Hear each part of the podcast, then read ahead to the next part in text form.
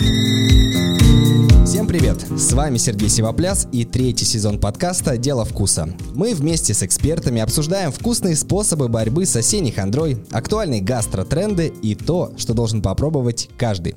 Сегодня мы будем говорить о том, что всегда согреет, поднимет настроение, порадует вкусом, послевкусием горячих напитках.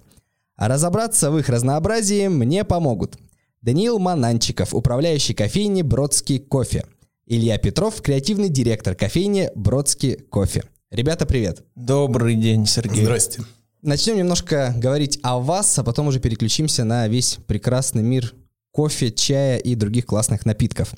А, я был у вас, да, не буду там сейчас нахваливать, э, петь вам моды, все классно, но вот название Бродский. Понятно, что тут же ты думаешь о писателе, о великом человеке, но у вас внутри ничего, нет никаких отсылок к нему, только в названии. А, я понимаю, что это самый глупый и самый частый вопрос, который вам, скорее всего, задают, почему Бродский, но расскажите мне. Есть такая байка, что кофейня Бродский была придумана в кофейне Папа Карла.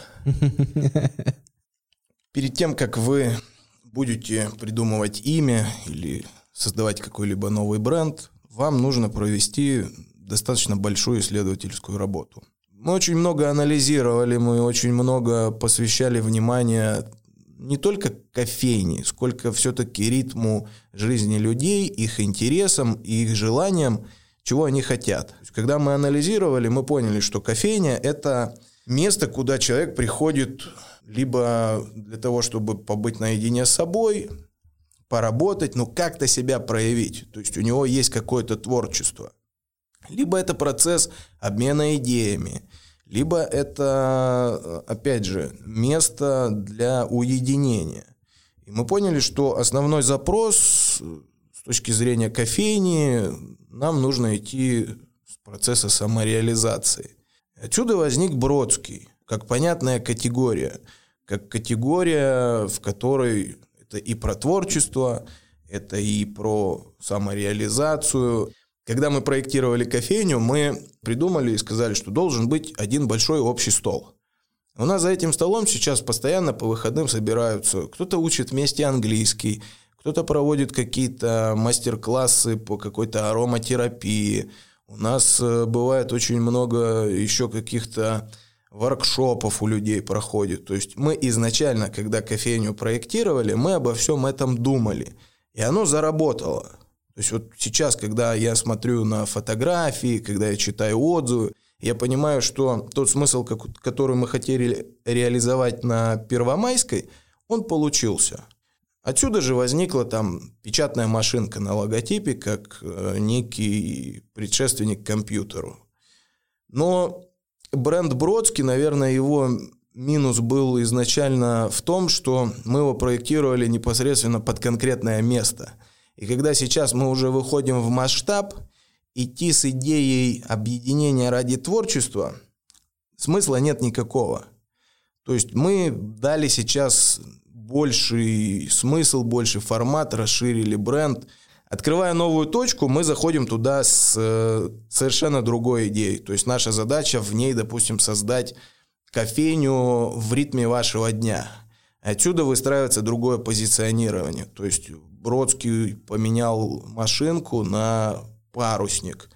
А в третьей точке мы вообще существуем на ярмарке, и ярмарка, грубо говоря, это большой фудкорт, на котором транслировать идею объединения смысла нет никакого.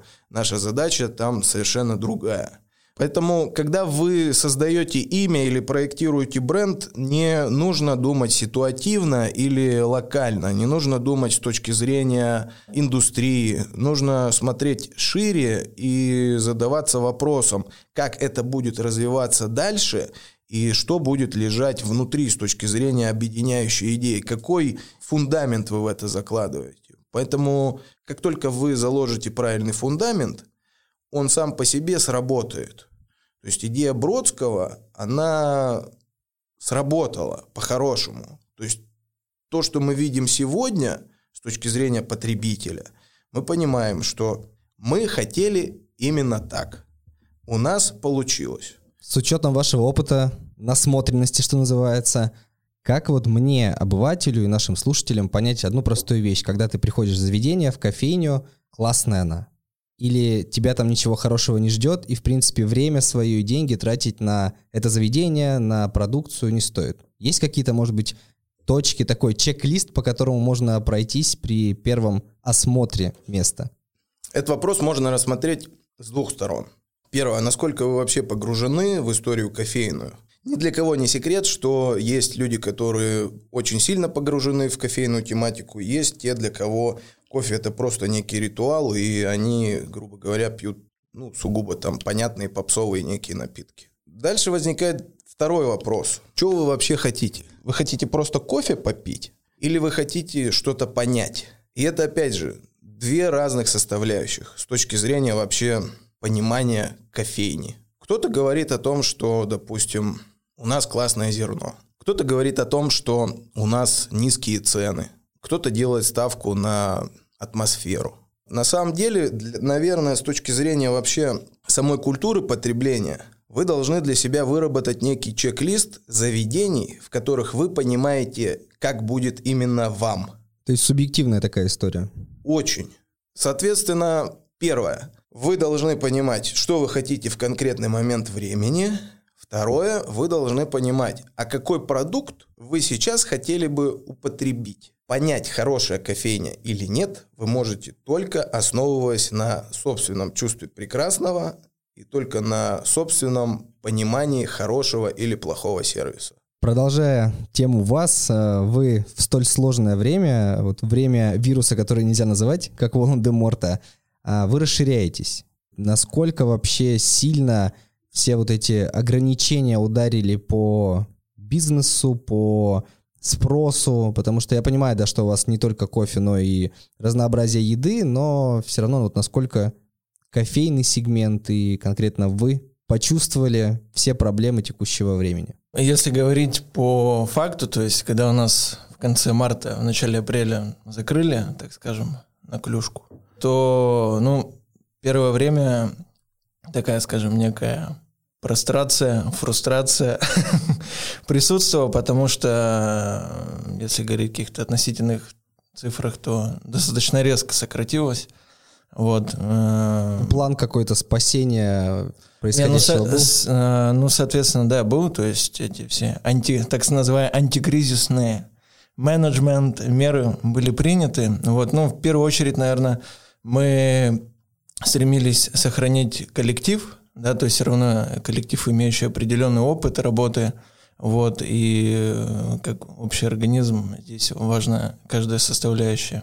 Ну и, соответственно, были, скажем так, приняты меры, которые, в которых мы раньше не имели опыта. Например, та же самая доставка на дом. Она, конечно, была, скажем так, импровизированная, не было какого-то там четкой логистики, скажем так, собственными силами там я садился за баранку, все адреса ребята скидывают, куда везти, все везешь, отдаешь. Вот, ну и люди были, конечно, рады, довольны, то есть в такое непростое время даже для простых людей, да, то есть которые живут в какой-то некой неопределенности, а, знать и понимать, что их э, некий э, бренд там всегда рядом, это, наверное, круто. Но уже там к маю ситуация стала достаточно хорошо развиваться, то есть уже и потеплело, и у людей на душе как-то стало радостнее. В целом, если оценивать этот период, он был достаточно трудный, вот, но интересно. Полезный опыт. Очень полезный опыт. Наверное, это урок на будущее. Чтобы все четко понимали, что нужно уметь очень быстро мобилизовать усилия при какой-либо форс-мажорной ситуации, если она повторяется. Окей, переходим к напиткам. Извечная тема, проблема, беда, с которой я сталкиваюсь, когда прихожу в заведение, заказываю себе там капучино, латте, не знаю, какую-то черную версию кофе. Мне говорят, вам какую? Кению, Эфиопию, Бразилию? Для меня все эти страны звучат восхитительно. То есть Кению, Эфиопию, Бразилию я очень хочу, но я не понимаю, в чем разница зерен. Когда спрашиваешь, благо бывают баристы, которые говорят, о, это покислее, это погорче, это вот так-то. А кто-то говорит, вот тот поприкольнее, тот похуже. А как мне, как дилетанту, вот понять, в чем принципиальная разница? Я понимаю, что нюансов миллиард просто, Но что мне нужно знать, чтобы не выглядеть профаном и заказать то, что я реально хочу попробовать и получить удовольствие? Сейчас мы. Краткий экскурс. а, ну, вообще, если углубляться в историю да, появления кофе, то есть, так скажем, два основных сорта кофе. Это арабика и робуста. Они, во-первых, отличаются по, скажем так, по экономике да, производства. То есть на сегодняшний день робуста, она, скажем так, дешевле в производстве, потому что она менее, скажем так, прихотливая к различным а, климатическим условиям. То есть для нее самое главное, чтобы было тепло.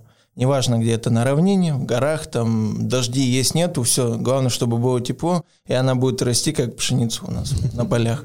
С арабикой все намного сложнее, потому что чтобы достичь э, тех ароматов, тех вкусов, которые дает арабика, в отличие от робусты, здесь должно сложиться много факторов. То есть это и так называемый теруар, то есть это микроклимат, э, который все включает там осадки, длительность солнечного света, это и почва. И, соответственно, влияет высота произрастания. То есть, если мы посмотрим, ну, если попросите бариста кофейне дать вам пачку там фильтра, да, кофе, у вас всегда должно написано высота произрастания. Это может быть полторы тысячи метров, 1800. То есть, мы знаем все из географии, что там на каждый километр температура на 6 градусов ниже становится, соответственно, процесс выращивания да, увеличивается, соответственно, все те сахара, все те кислоты, которые кофе все выбирает, в дальнейшем вкус становится намного ярче, интереснее, ароматы намного, так скажем, интенсивнее.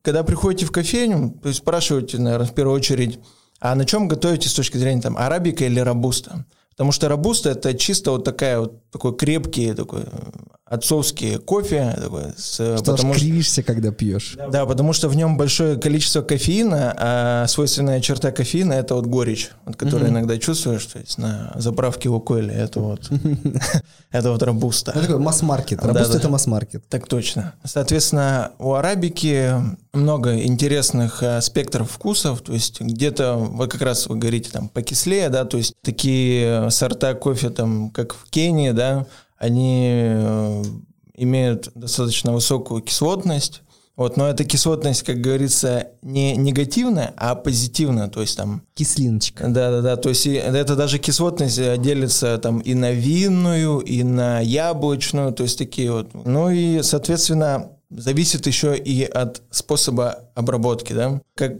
уже сказали ранее, масс-маркет, да, там арабусту ее просто вырастили, там собрали комбайном, все там пожарили там в черную смесь и все, и продают. А с арабикой же здесь немного все сложнее. Наверное, к сожалению, большинство кофе выращивается в странах, скажем так, третьего мира. То есть это Африка, там, Эфиопия, то есть где экономическая составляющая, скажем так, находится в плачевном состоянии. И большинство владельцев ферм – ну, не имеет каких-то больших денежных средств, чтобы кофе, скажем, качественно обрабатывать. И в зависимости от этого та же самая арабика делится по обработке на там, натуральной обработке, то есть когда зерна собирают вручную, причем все собирают, выкладывают там так на, называемых африканских кроватях, то есть это там четыре ковышка и сетка натянута, чтобы постоянно шла, скажем так, э, циркуляция воздуха, циркуляция воздуха да, чтобы где-то плесень не появилась. А это все сушится вместе с мякотью. За это время мякоть э, отдает зерну еще дополнительные сахара. Эту мякоть потом убирают, все, и складывают мешки и отправляют э, импортерам. Я как фильм Discovery посмотрел. Но на этом вообще, в принципе, история кофейного зерна не заканчивается. Дальше она попадает к обжарщикам. С обжаркой тоже вообще отдельная история. Есть вот как мы говорили, масс-маркет, когда просто зерно закидывают в ростер, то есть это специальное оборудование для обжарки зерна, и просто там у них единый профиль есть, там, там ну, Почернело? Хорошо. Да, да, да, то есть, ну, 15 минут на 215 градусах жарим, и все, и вываливаем все это. С арабикой и с так называемым спешалти зерном все намного сложнее. В зависимости от зерна обжарщик очень тесно контактирует с э, владельцем фермы. И здесь для каждого зерна отдельный профиль. То есть там, вот нам пришла там Колумбия, Уила, вот мы ее там будем жарить там в течение 12 минут при температуре 175 Первый крэк – это когда вот зерно нагревается, и потом как попкорн хлопается, да, там первый крэк там на 8 минутах 25 секундах. А вот смотри, я сейчас перебью. Угу. Раз про зерно говорим, а, есть этот а, маркетинговый ход, там что-то зеленые кофейные зерна смешиваются с темными, а, волшебный вкус туда-сюда – чистый маркетинг ну, или зеленые зерна это что-то прям классное, крутое? Нет, нет, зеленые вообще в принципе одно из принципиальных, скажем так, условий, чтобы кофе был вкусный, это всегда зрелые кофейные зерна. Это как сырую картошку есть, да? Типа да, того? да, да, это, это уже так. Это, знаешь, наверное, э, способ э, разгрузить складские остатки. То, что не продал на обжарку, используя... Ну да, то есть нужно было кому-то, видимо, была большая затаренность склада ненужным, грамотный маркетолог придумал некий маркетинговый ход, и появилась вот такая вот рекламная акция. Раз мы уже, да, немножко затронули и э, маркетинговые ходы и прочее, а бывают заведения, которые во всеуслышание говорят, ребят, у нас вот итальянская кофемашина, которая стоит там полтора миллиона, она вообще выгуливает ваших собак, готовит кофе, печет пирожки, у нас замечательно. Другая кофейня говорит, у нас тоже итальянская машина, попроще, но вот она там из какого-то материала, вы нигде такое кофе вообще никогда не попробуете. Насколько принципиальна разница в оборудовании в тех же кофемашинах? Я понимаю, да, что условно кофемашина за 50 тысяч и там за 300 есть разница. Но вот когда уже идут загибы на эти миллионы, полтора, огромные какие-то комбайны кофейные, есть ли там разница, или это опять же маркетинг, понт, э, визуал яркий и попытка сыграть на крутости того, что только у тебя это есть. Если мы говорим об оборудовании, то, в принципе, как и кофе, то есть э, кофейное оборудование тоже с каждым годом развивается. Вот. Но принципиальной разницы там, между кофемашиной за, за 800 тысяч да, и кофемашиной за миллион, наверное, не будет. Потому что все какие-то базисные вещи в плане оборудования уже учтены, я не знаю, если нужно, можем некую конкретику да, внести. Да, можно конкретику, тогда же интересно. Вот, да, то есть если, опять же, углубляться в историю кофейного оборудования, так называемая, называемый двигатель кофейни – это кофемашина, она изначально была однобойлерная, то есть, э, грубо говоря, это такой большой чан внутри, да, там греется вода, через него проходят э, трубки с холодной водой, которые потом впоследствии нагреваются и приготавливают эспрессо, да, для напитков. Но и в это же время там вода эта испарялась, соответственно, создавался пар, и был, скажем так, капучинатор, да, который сбивал молоко, и там делали капучино, латте. Но это все влияло на стабильность да, напитка. То есть, когда мы э, выпускаем пар, давление падает, вода остывает, и, соответственно, та вода, которая нагревается, она становится температуре ниже, и, соответственно, приготовление эспрессо, оно влияет на вкус, э, оно становится хуже. И, соответственно, первое такое фундаментальное новшество, которое было внесено, это мультибойлерная кофемашина. Отдельный бойлер для подогрева воды для приготовления эспрессо и отдельный бойлер для пара. То есть это такая первая вещь, которая стала для всем понятна, все ее стали реализовывать. Затем было такое, наверное, фундаментальное тоже новшество, это цифровизация, да, э, именно кофемашины, автоматизация ее. Если раньше, да, ты были так называемые леверные, да, кофемашины, это когда вот рычаг у них большой, то есть ты сам нажимаешь, когда нужно пролив, сам отпускаешь, то на сегодняшний день, там, грубо говоря... Нажал кнопку. Нажал кнопку, на, с утра настроил, да, выход, который тебе нужно, все, зафиксировал затем уже в течение дня ты уже просто нажимаешь, компьютер считывает э, нужный объем воды и сам выключает. То есть для больших кофеин с большим потоком это достаточно удобно, и вообще, в принципе, с большим потоком кофейня должна быть, наверное, максимально автоматизирована. Опять же, что за руки будут работать на этой кофемашине? Ну, предположим, что умелые и знающие то. Это, это все понятно. То есть, как бы, когда кофейня кичится, допустим, кофемашиной, наверное, это, ну, не совсем от большого вот ума, грубо говоря, да. В свое время очень много кофеин выстраивало свое позиционирование с точки зрения, допустим, приглашенного баристы. И это тоже, вот, скорее всего, это более уникальное предложение рынку, нежели чем просто у нас есть кофемашина. Я все-таки хочу поддерживать тех, кто развивается внутри рынка, кто растет профессионально, и ты все равно видишь, что за коллектив. В большей части кофеин, как бы, люди-то практически одни и те же работают.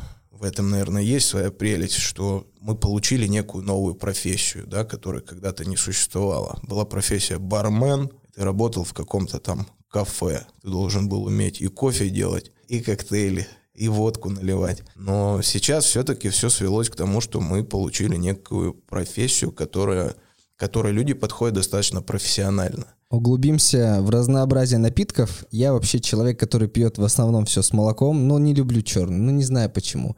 Я понимаю, что многие говорят попробовать сначала черный, чтобы раскрыть все вкусы, потом уже пей что-то с молоком. Понятно, что дело каждого. Если нравится, пьешь, что хочешь. Но порой я захожу в заведение, вижу кучу названий, типа там, ну понятно, эспрессо американо банально, там сейчас V60, что-то там аэропресс, что-то там пуровер. Нифига не понятно. И как бы иногда и хочется спросить, но времени банально. Ты залетаешь, говоришь, мне кофе, ждешь, убегаешь там на работу, на встречу.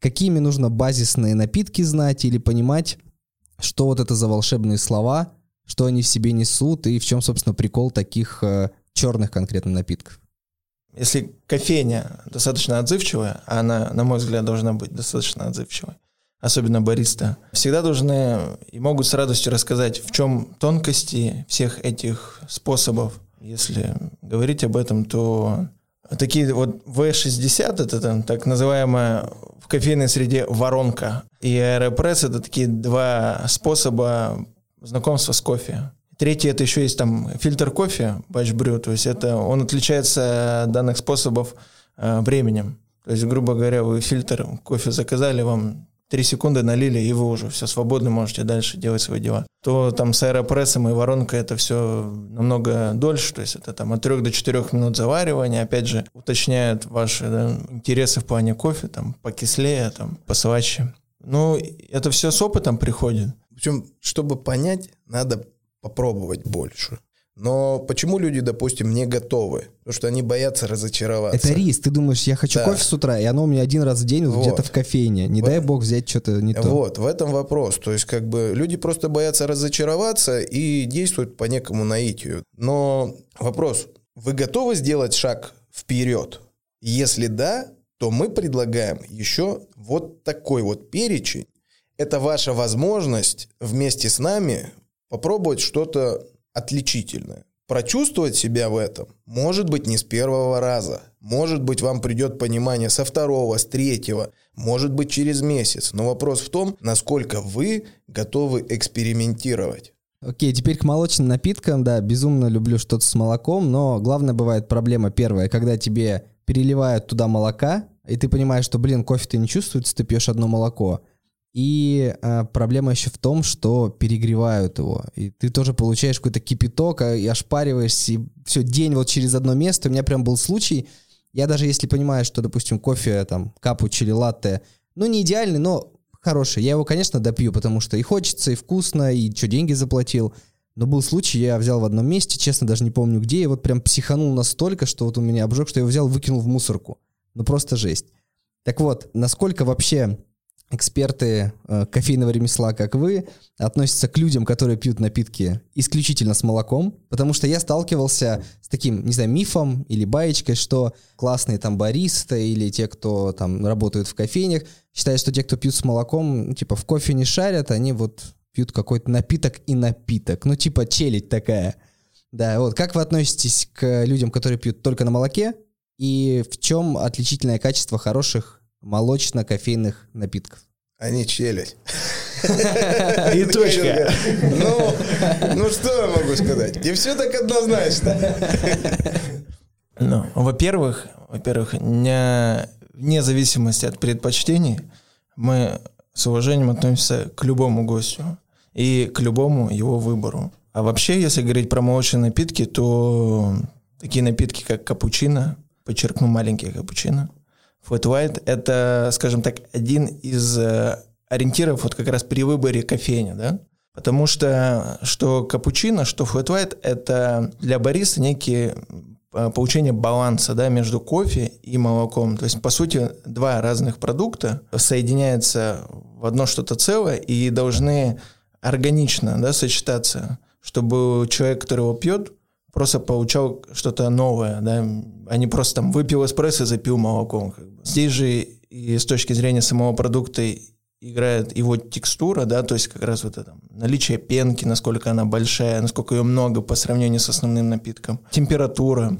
То есть у бариста, у, скажем, в кофейной индустрии все эти стандарты на самом деле есть. То есть э, там 55 градусов, 60 максимум для молочных напитков. Это и с точки зрения тактильности, да, чтобы там губы не обжигало, и с точки зрения сохранения всех э, полезных свойств и кофе, и молока. Для меня, например, когда я тоже заходил в этот кофейный мир, пил сначала один только капучино, потом я как раз перешел на Flat White. С, с Flat White немного все посложнее, потому что если брать технологии да, э, приготовления, то есть там берется не одинарный эспрессо, а двойной. Но молока тоже количество. То есть за счет молока не не удастся заглушить да, некие дефекты твоего эспрессо, если они есть. Соответственно, если ты берешь в кофейне Flat White, и ты понимаешь, что это вкусно реально, Значит, кофейня молодцы. Да, да, да. То есть, а если ты пьешь и чувствуешь либо там э, он кислый, либо он наоборот горький, то есть некоторые подозрения, что не совсем э, кофейня имеет, наверное, тот э, то понимание да, вкуса, который есть, например, у вас. Ну, то есть flat white это как маргарита в мире пицц, то есть как понять, что пиццерия хорошая, это если маргарита вкусная, значит все остальные пиццы огонь. Что это основа, да? Да? Ну, я на самом деле не знаю, брал пепперони. Ну теперь да я немножко поумничал. А отсюда вопрос про растительное молоко. Да, я вот не пью на нем, ну, на постоянке, но когда ко мне приезжают друзья, приятели, там, веганы, они, понятно, пьют на растительном, я у них пробую. Ну, конечно, тоже есть свой прикол в этом. Но беда в том, что большинство заведений э, говорят, мы сейчас делаем вам там латте на растительном, но получается фигня. Вот как правильно подогревать и использовать это молоко? В чем, возможно, косяк на вашем опыте, если основываться тех, кто работает с растительным молоком и делает невкусно? В первую очередь, опять же, зависит э, от выбора да, молока растительного. На, на сегодняшний день есть э, несколько достаточно заявивших о себе в хорошем смысле поставщиков, точнее брендов, да, растительного молока. В первую очередь зависит от этого. То есть, опять же, мы при выборе альтернативного молока всегда пробуем его сначала отдельно, вообще, чтобы понять, а что оно из себя представляет. Бывали случаи, мы брали кокосовое молоко, да, одного поставщика. Все сначала все круто, то есть и отдельно пьешь, он достаточно интересное, насыщенное молоко. И в кофе оно очень хорошо играет. Но через некоторое время ты его пьешь, и вот чувствуется прям как будто вода, просто с какой-то примесью. Вот это первый момент. А второй момент, ну, на самом деле, с, с точки зрения вот этой некой химии, да, растительное молоко все-таки отличается от животного происхождения молока, то есть там по своей биохимической структуре. Вот, но в целом, то есть оно также обычно взбивается, также обычно разогревается. Там, тут только вот арт, получается, рисунок там на кофе не совсем такой красивый, как на обычном. Вот, а в целом, то есть достаточно интересный напиток тоже. Но я тоже не пью на растительном молоке, но видно сейчас с точки зрения гостя, что углубляется гость. Потому что если раньше просто спрашивали, а у вас есть там да, альтернативное растительное молоко, ты говоришь, да, есть, то сейчас еще задают вопрос, а какого бренда? Мы видим тенденцию, что гость все более и более осознанно уходит в каждые нюансы, да, в том, даже в том числе и приготовление там просто напитка. Да. Раз заговорили про разные напитки, а проблема многих кофеин, заведений в том, что у них там, у нас есть авторские напитки – они могут называться, конечно, там, не знаю, именами супергероев, именами животных, как-то еще, но, блин, это условный раф, куда капнули сироп из банки. А это может быть, там, не знаю, латте, куда тоже что-то капнули, чем-то посыпали. Понимаю, что у вас абсолютно другой подход к авторским напиткам. Вот э, на чем вы основываетесь, как вы их придумываете, самое главное, и какие вы ингредиенты используете, чтобы они вот, ну, хорошо гармонировали с кофе, там, с молоком, с какими-то еще нюансами первую очередь это уникальность да, продукта. То есть, э, опять же, проводится некий анализ да, рынка, что вообще предлагает кофейня. И зачастую, то есть это, если мы говорим про зимнее сезонное, ты обязательно в большинстве увидишь, что у нас там глинтвейн, у нас там э, имбирный чай, Тыквенный вот, раф. Да, тыквенный раф, все вот эта вся история. как бы это уже начинает приедаться. Хочется привнести людям какие-то интересные сочетания. То, с чем они раньше не сталкивались. Если говорить про авторское вот меню, у нас есть такая топовая позиция, называется лиловая киса. Там стандартные ингредиенты есть э, эспрессо, молоко, но есть ингредиент таро, это корнеплод из Юго-Восточной Азии, такой, скажем, натуральный сахарозаменитель. То есть его, когда просто даже вот понюхать, он уже такой дает о себе знать в плане запаха, аромата. То есть там достаточно такой ярко выраженный аромат печенья свежевыпеченного. Ну и с точки зрения вот сезонного меню, еще раз повторюсь, то есть это уникальность э, каких-то ингредиентов, например, брусника, ваниль груша, апельсин, там, ну, более такое приближенное, да, понимание вкуса, но все же тоже интересно.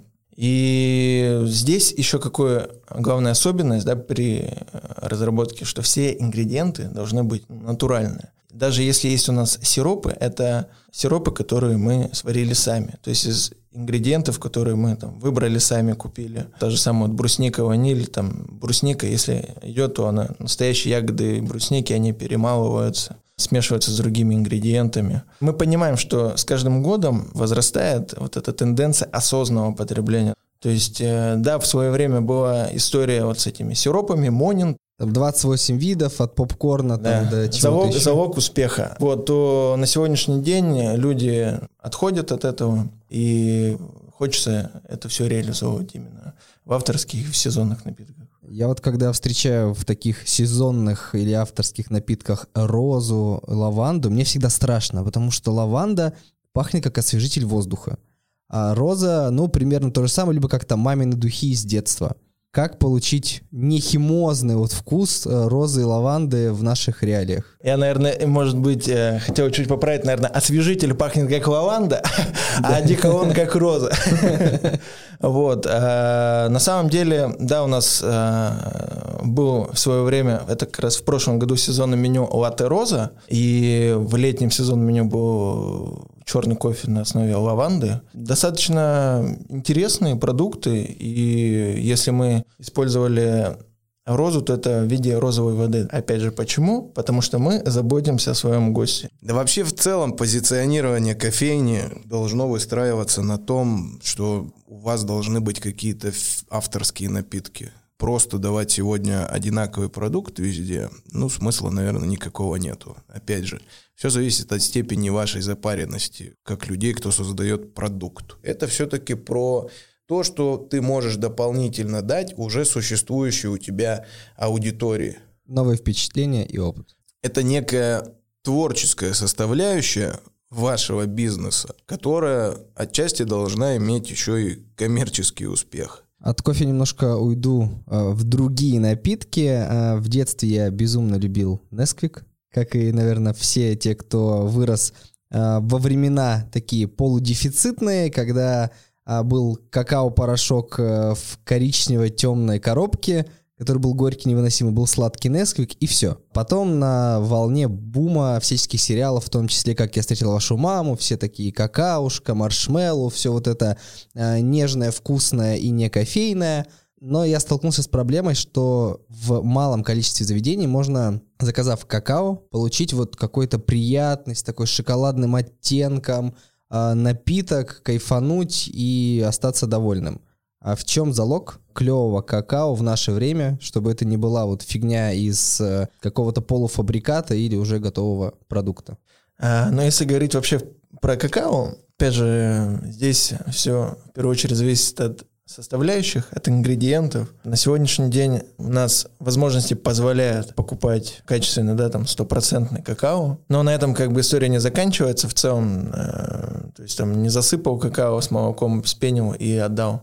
То есть здесь все равно там дополнительные ингредиенты существуют. Потому что какао сам по себе, он же такой горьковатый. То есть и небольшое добавление того же самого сахара, то есть оно необходимо, чтобы этот баланс между сладостью и горечью сделать. Я тоже не любитель какао, вот. Э, ну, как показывает практика, могу подтвердить, что это достаточно популярный напиток, в том числе там в нашем заведении и особенно зимой. Зимой это вообще целая романтика. Прийти с морозной улицы, там заказать чашечку, желательно большую какао с зефирками, все сесть возле окна и жизнь прекрасна. И думать о великом. И думать о великом, да. Все мимасики, вся культура, все фильмы сконцентрированы на том, что ты берешь кофе, на вынос и куда-то идешь, спешишь на работу, на свидание, на встречу, там что-то еще. А, понятно, что когда я был а, маленьким подростком, это все был Starbucks во всех американских фильмах, потом как-то не только он, но я вот подумал, что мало кто ходит с чаем на вынос. Вот как э, у вас личный опыт, может, или опыт вашего заведения, берут много ли чая на вынос и как вообще его пьют? Все-таки кофе чемпион или чай тоже борется? Могу сказать, что мало кто ходит с кипятком на вынос. Потому что на самом деле существует еще аудитория, которая пьет просто кипяток. В чем их логика? Ну, китайцы пьют много воды горячей. Она не кипяток, она от 70 до 80 градусов. Она заменяет просто чай. В России, там, в царские времена, люди тоже много пили кипятка. Это была отдельная культура потребления вместо чая пили кипяток из блюдца. А что касается чая, в чае тоже не все так однозначно, как и в кофе. И чтобы осознать себя в чае, его тоже нужно пробовать пить. Тогда придет понимание. Наверное, все-таки выбор сегодня существует больше в пользу кофе, а чай это история более домашняя, либо история вот э, отдельных отдельных отдельных чайных это, наверное, все-таки сейчас продукт вот э, для немножко другого, другого ритма жизни. А, перехожу к лаконичным вопросам. А сколько времени необходимо, чтобы выучиться на бариста? Все сугубо инди- индивидуально. Ну, какой-то усредненный, может, есть такой. Ну, как показывает практика, месяц-два. Зависит тоже, опять же, зависит все от э, кофейни, какие требования на предъявляет к человеку, который хочет быть бариста, да, если просто стоять там, нажимать кнопку, наливать, сбивать молоко, все это как бы, наверное, дело недели. Если же все-таки ты хочешь, чтобы у тебя за барной стойкой стоял бариста, который разбирается в продукте, который поможет а, гостю разобраться во всех тонкостях, да, то на, на, на это, конечно, уходит чуть больше времени, ну, в среднем там 2-3 месяца. Да. Все зависит еще от обучаемости, да, человека, всего его там способностей.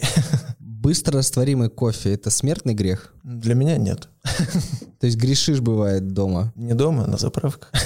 Быстро растворимый кофе, как и весь кофе, ты должен четко понимать. Какой эффект ты хочешь? Ты можешь поехать и в 5 утра в кормушку в Макдональдс. В ней тоже будет свой прикол. Ну, ты приобщишься просто к некой культуре потребления.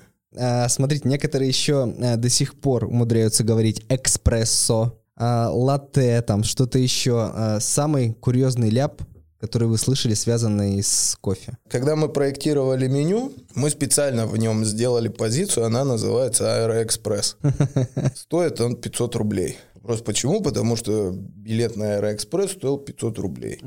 И у нас написано Аэроэкспресс, Внуково, Домодедово, Шереметьево. То есть э, мы это в свое время учли. И, допустим, последнее время, когда мы обсуждаем эспрессо, мы стали говорить экспрессо, X-экспресса или, допустим, XX-экспресса. Это от степени того, одинарный, двойной вам или вообще очень крепкий. Но в основном, наверное, как бы люди ошибаются в слове эспрессо. Ну и когда появился аэропресс, очень многие говорили про аэроэкспресс. Ну, из таких еще, я помню случаев, я еще работал бариста, у нас а, чай есть сейчас популярный везде, маття. Ага. Ну, зашел такой мужчина такой, лет 40-50 такой. И он такой э, подходит ко мне, он такой, Матя, говорит, а где батя? Я говорю, ушел. Вот такой интересный был случай. Ну, многие не понимали, как правильно говорится. Матча, матя, моча или еще как-то. А какие тренды в горячих напитках нас ждут в ближайший, ну, следующий год, давайте так, 21 может быть, там, 22 по вашему опыту, по вашим ожиданиям, может, по вашим задумкам? На мой взгляд, как показывает практика, сейчас гость стал, опять же, повторюсь, э, больше уделять внимание там, осознанному потреблению. И у нас э, с каждым разом увеличивается потребление того же фильтр кофе. Да? То есть это некая история, когда мы на начальных этапах предлагали людям, да, если они говорили американам, просто предлагали попробовать фильтр кофе. Кто-то отказывался, кто-то пробовал и впоследствии переходил. То на сегодняшний день а, заметно возрос спрос на фильтр кофе. То есть люди начинают все больше и больше отдавать предпочтение продукту, с которым хотят разобраться, который хотят узнать поглубже, потому что он многограннее. Вот, и я думаю, что, наверное, будет уменьшаться, наверное, в какой-то степени там, процент людей, которые пьют американо, и переходить там на фильтр кофе. Опять же, растет потребление флэт Всем надоел капучино. Капучино пить уже неинтересно. То есть хочется потреблять что-то другое.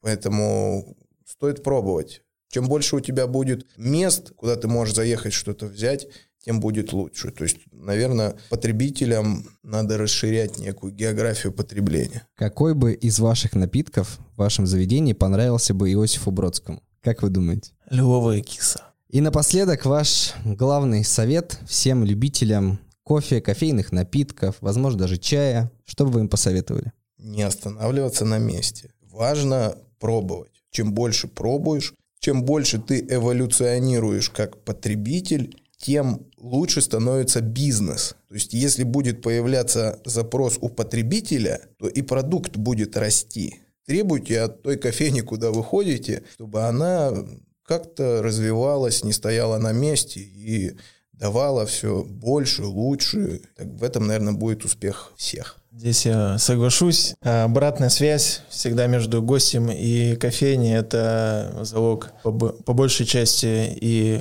гостя, точки зрения получения каких-то интересных продуктов и кофейни как с точки зрения развития. Ребят, было очень интересно, познавательно, и передача в мире кофе была прям огонь. Спасибо вам большое. Спасибо большое. Вам спасибо. Сегодня мы вместе с Данилом Ананчиковым и Ильей Петровым из кофейни «Бродский кофе» говорили о кофе, горячих авторских напитках, чае, вкусовых пристрастиях и всем том, что мы с вами любим пить. Подписывайтесь на наш инстаграм дело вкуса подкаст, на инстаграм ребят Бродский, нижнее подчеркивание кофе, и слушайте наш подкаст на Яндекс Музыке, Кастбоксе, в Apple подкастах и на других платформах, где вы привыкли это делать. Ставьте оценки, пишите комментарии, подписывайтесь и ждите следующий выпуск «Дела вкуса» уже через неделю. Услышимся.